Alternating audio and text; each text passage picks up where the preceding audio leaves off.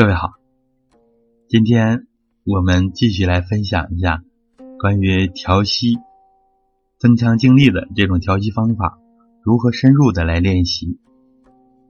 在讲正课之前呢，我们先分享一下关于雾霾的相关知识。我们分享的角度跟现在流行的一些观点和言论不一样，我们主要从中医。和传统养生这个角度，来给出大家一些建议，如何来正确的对待雾霾，如何减少它对健康的影响，这个是我们重点要分享的。雾霾呢，这种外在的因素对于我们的人肯定是有不利的方面，但是它究竟有多大的害处？我想。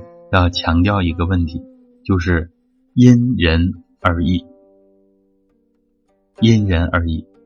每个人的体质不一样，免疫力不一样，呼吸系统的这个机能啊不一样，所以呢，在同等雾霾的情况下，就会出现巨大的差别。我们呢，不能光从外因来着手。那样的话，你会有很多的烦恼，很多解决不了的。雾霾的天气，我们不可能不出门，在家里呢，就也不可能说把家完全封闭起来，或多或少的会有影响。我们怎么办呢？我们给出大家的建议呢，就是强大你自己。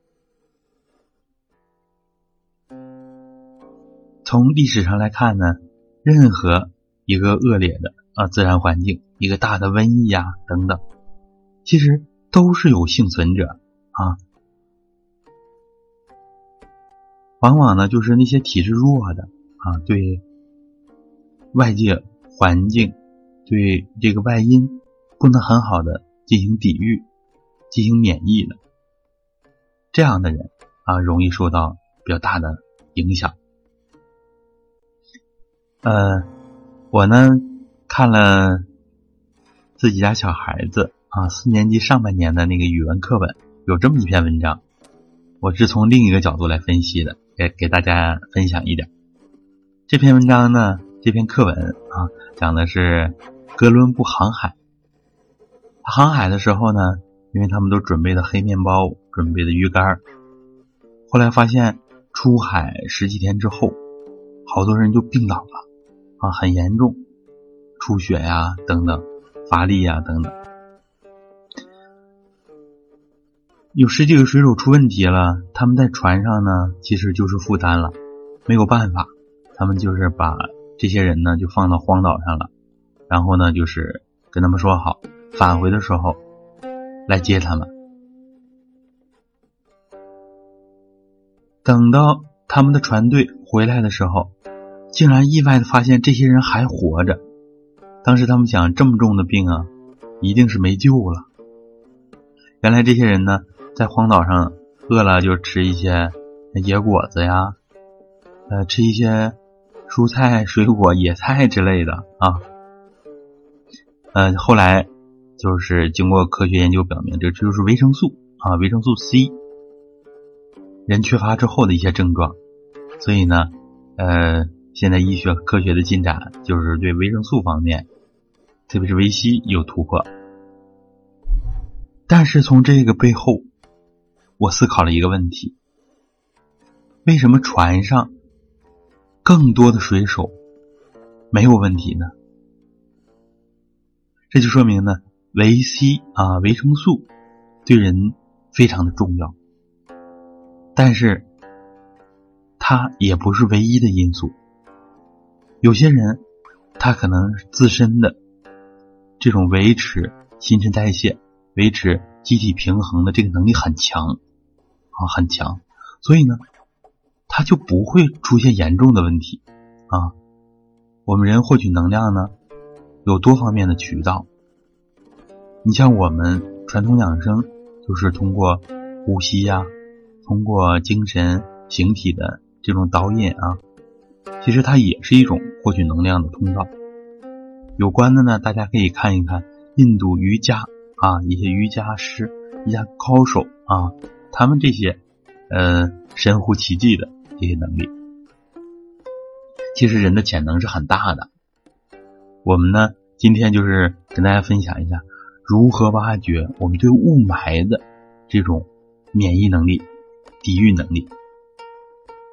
实际上就要涉及到一个概念，就是中医所讲的肺气的宣发。肺气的宣发呢，实际上就是我们呼吸系统这个呼吸的机能，叫做吐故纳新，把浊气呼出去，把清气吸进来，这个能力。那么这样呢，我们就在空气好的时候啊，其实可以用我们这个调息方法。来增加这个吐故纳新的能力。其实有没有雾霾呢？我们平时生活当中这种烟尘呐、粉尘呐、灰尘呐，其实我们每个人都吸进去不少啊，像吸二手烟呐等等。这些经过很多年这样的积累，其实我们很多的肺泡，很大比例的都没有很好的工作，而我们通过这种。呃，养生功法的锻炼呢，不少人都会有反应。当你比较下功夫之后，很多人就开始出现吐痰的现象，也没有感冒，之前肺也没有毛病，而且呢，发现一些共同的规律。初期呢，可能有些人吐有点黑黑的痰，然后一个阶段呢，就会吐那个成块的啊粘痰，有的是黄色的。再过一个阶段，就吐那种比较稀的痰，啊，很稀很稀的痰。其实它就是像我们之前所讲的，这个就是排毒或者叫气冲病灶的反应。我们这地方呢，就是潜在的一个病灶。中医讲治胃病，就是这个意思。通过这些中医导引呐，道家武功里面这些养生啊，就是把我们这个潜在的问题解决了。所以呢，这是非常先进、非常科学的一个方法。西方早在上个世纪五十年代到七十年代就开始了相关的研究，主要呢是瑜伽有一种简化的方法，西方叫超绝静坐，简写呢就是 T.M。当时国内也叫 T.M 功。通过这种安静的训练呢，人的各个系统。都会有很大的提升和优化。我们今天重点说就是肺活量，结合我们现在练的方法呢，就是你能安静放松之后，其实你的肺活量不知不觉的在得到了提升。肺活量呢，在我们人生不同阶段它是有变化的。从我们出生之后啊，第一声啼呼开始。我们的肺活量慢慢的增加，随着你身高体重的增加，呃，内脏啊，特别是肺，它体积的增加，我们的肺活量都在增加。等到我们发育完成，其实肺活量呢，基本达到了一个巅峰。之后呢，有一个阶段的平稳，然后我们随着衰老，肺活量又变得越来越少，越来越少。嗯，等到人啊死亡的时候，其实也就是他的肺活量归零了，啊，又回到了另一个起点。其实这个肺活量的变化，也就是反映了我们这种机体的生长壮老已这个过程。那么我们在现代社会。啊，这个工业化、信息化这个社会，我们怎么怎么办呢？其实就是用我们的这些方法。你把你的这种免疫能力提升的很高的情况下，对雾霾呢就没有必要那么大的恐慌，因为好多的像 PM 二点五这些细小的颗粒，其实我们人是可以代谢掉的。现在的研究结果呢，都是基于。很平常的一个常态的水平，或者一个平均的水平，准确来说应该是这样。有些人比这水平要要低，还有一些人要比这水平要高啊。所以呢，我们要知道啊，我们没有办法短期内改变外因的时候，你就从内因来调整。其实呢，这个更能解决根本，把你的肺活量提升，把你肺的这个免疫能力提升。按中医讲，肺气宣发的这个机能提升，那么你对雾霾就有很好的免疫能力。其实像一些重金属啊，我们人也是有代谢能力的。也是有很强的代谢能力的，只不过有的时候它堆积的太快，量太大，所以呢，人的免疫力有限的时候，就很难把它一下子排出去，会出现一些问题。好，我想呢，这个问题可能给大家初步的呃分享了一些。呃，我们国内的相关的科研呢，其实上个世纪八九十年代也做了很多。人在安静入静的状态下，肺活量会得到很大的提升。我们的基础医学研究所啊，中科院啊，中国医学科学院，嗯，还有很多的大学科研机构啊，都搞过相关的研究。提升肺活量这一块是呃比较公认的啊，比较立得住的一个观点。好。那么我们讲这个增强精力的这个调息的方法，实际上它也能很好的把我们的整个肺部撑开。你像我们用满吸的方法，把整个肺部充满，这个是更直接的提升你肺的功能的这个方法。当然呢，我们也强调在空气清新的时候，你多练啊，多练一练。好。上次课呢，我们讲了一个初步怎么来练。我们一般憋气呢几秒钟，大家有了一定的基础。今天呢，就要带家带着大家把这个强度稍稍提高一点。好，我们先尝试一下，两眼轻轻闭合，全身放松，精神要安静。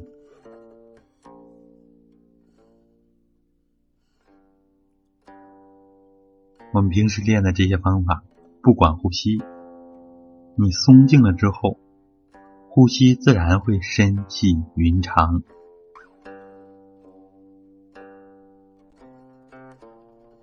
好，把意识注入到蓝天虚空，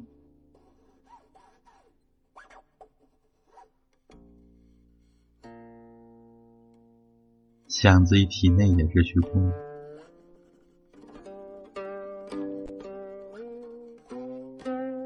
再想蓝天，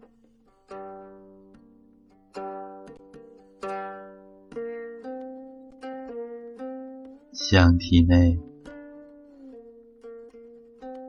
恍恍惚惚、安安静静。好，我们把气吐出来，深吸一口气，满吸。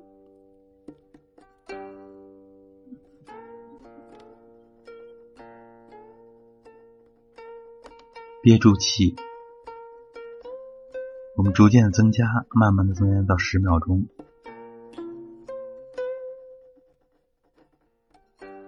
呼气也是用鼻子呼气，然后自然调整几个呼吸。我呢也是故意把呼吸的声音夸大一些。大家呢，尽量的呼吸不出声音，自然一点更好。调整完之后，准备深吸气，满吸，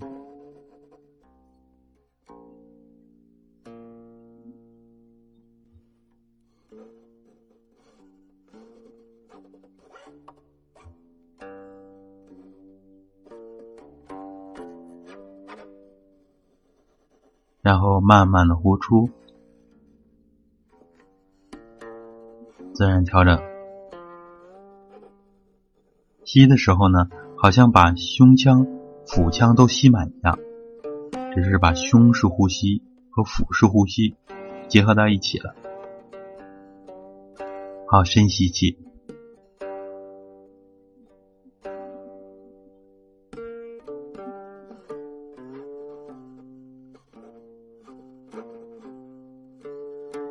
把气憋住，可以微微的把头低一低，把喉部锁住，这样气呢不会跑出来。有的时候憋的这个压力比较大一点，慢慢呼出，自然调整，让胸腹式呼吸结合，肺部逐步的充满。膈肌也逐渐的达到了极限，处于一个最优化的状态。好，深吸气。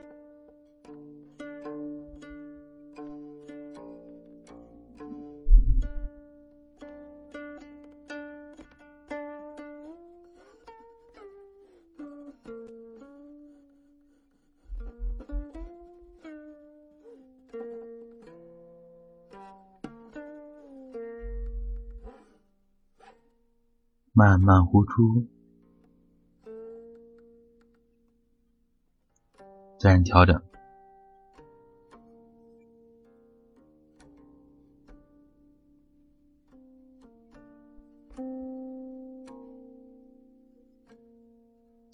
再来一次，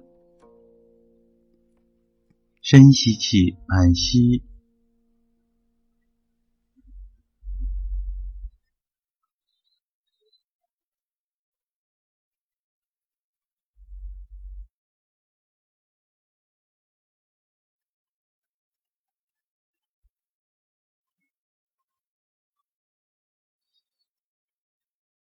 慢慢呼气，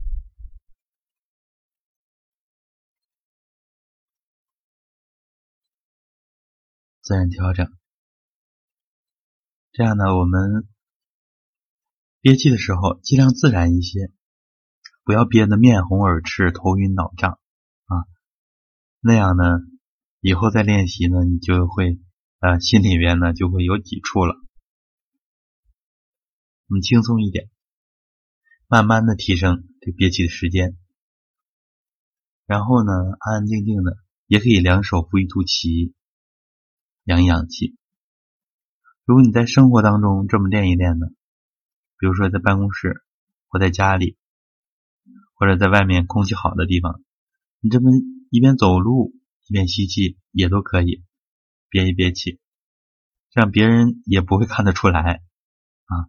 这样的话。嗯，收不收气都可以啊，这是生活当中的一个调戏。要是大庭广众之下呢，你这两手扶一肚脐啊，别人会觉得这个人呃神叨的啊，我觉得这人很怪。那我们就没有必要了，一定要和光混俗，这是前人给我们的教诲。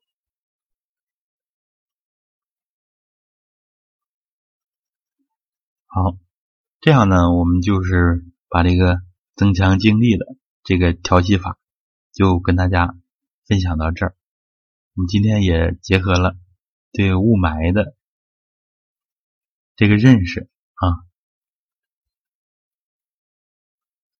让我们呃给大家分享了一下你关于肺气的宣发啊，肺气的宣发。其实我们人还有很多其他的途径来进行新陈代谢，进行机体免疫力的提升。所以呢，大家跟住我们的课，我们呢会逐渐的给大家分享出来。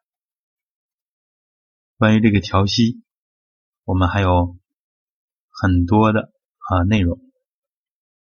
就这一个简单的增强精力的调息方法，后面呢其实还要有很多啊有一些提高和深入的练法，我们以后慢慢的跟大家深入的挖掘。